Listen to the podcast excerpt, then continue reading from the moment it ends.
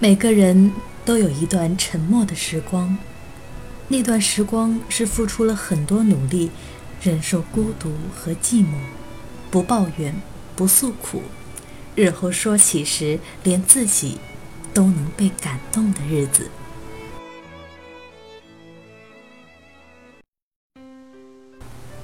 朋友你好，我是一笔丹青。二零一六年已经过去快整整六十天。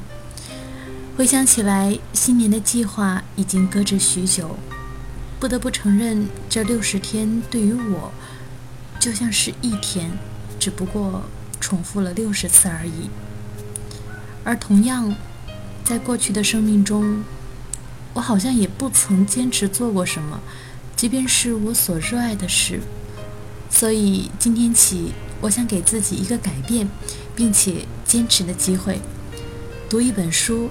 然后录下来，希望我可以读完，而你可以听完，也可以用自己的方式做出你的改变。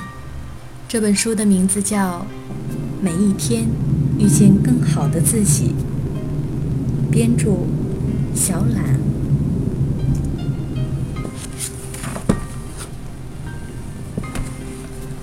关于本书。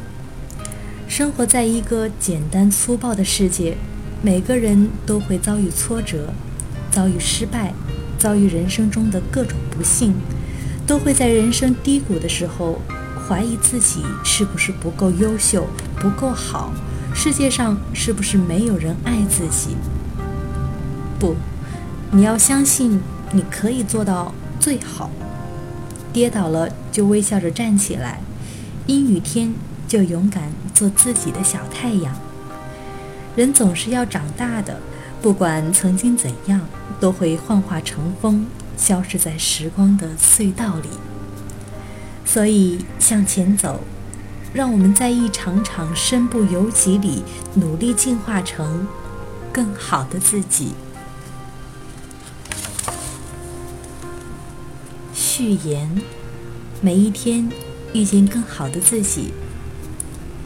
有时候，因为孤独，他总会思考一些事情，比如我的明天会怎样，爱我的人和我爱的人在哪？当然，这样的问题思考的多了，会有精神病的嫌疑。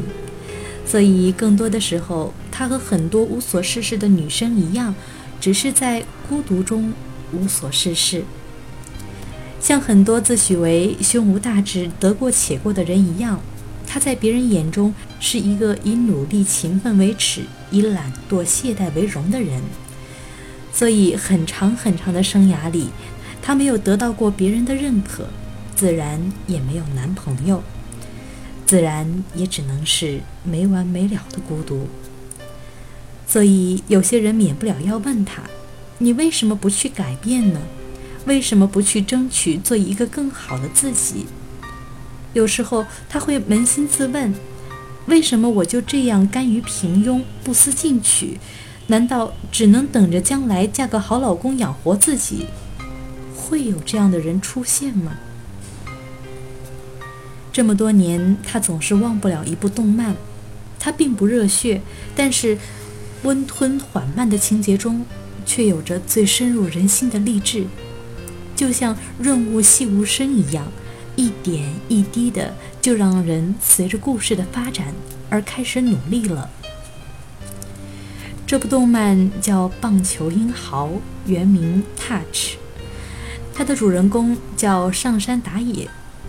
上山打野在上山和野去世之前，一直像个小混混一样混日子、混感情，整天一副无所事事并且无所谓的样子。明明对弟弟很维护，却总是表现得很无赖；明明对浅仓男很喜欢，却总是表现得很无所谓。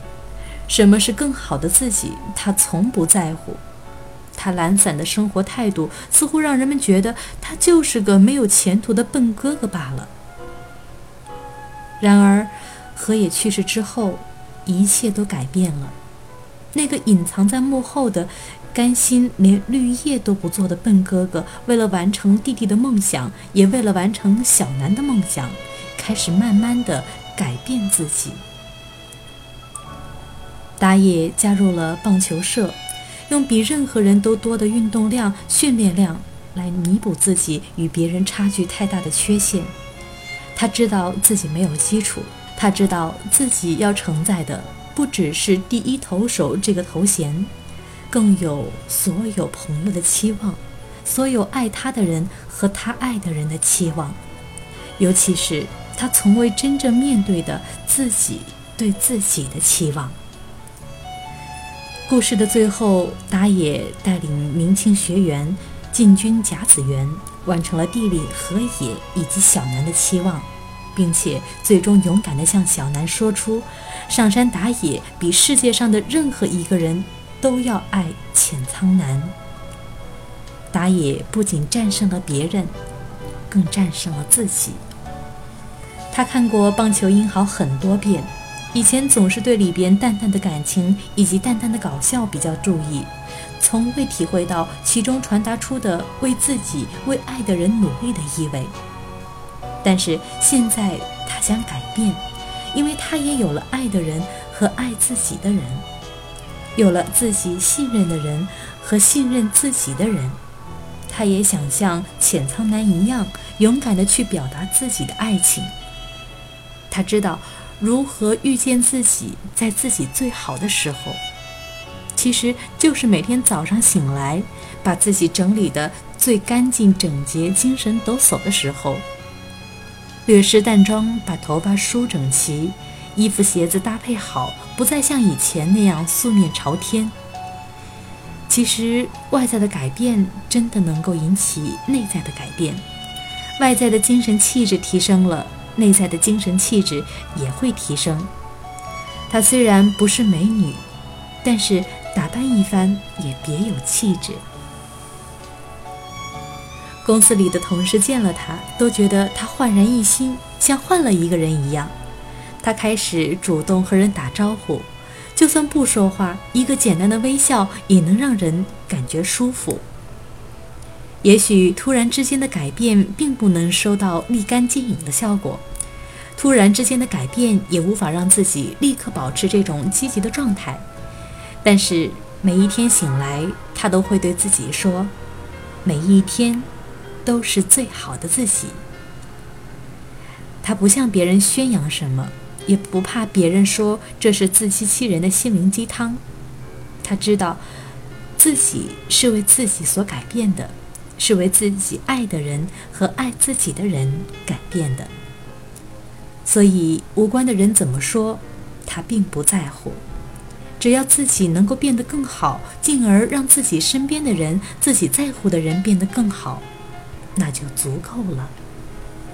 一段时间之后，他的气质和形象越来越受人欢迎，在公司里人缘很好，做事也更加方便了。于是业绩也一点一滴地提升起来，有人开始给她介绍男朋友，有人猜她这样下去很快就能升职，似乎非常春风得意，但是却没有什么人嫉妒，偶尔有人调侃一下，也没有什么恶意。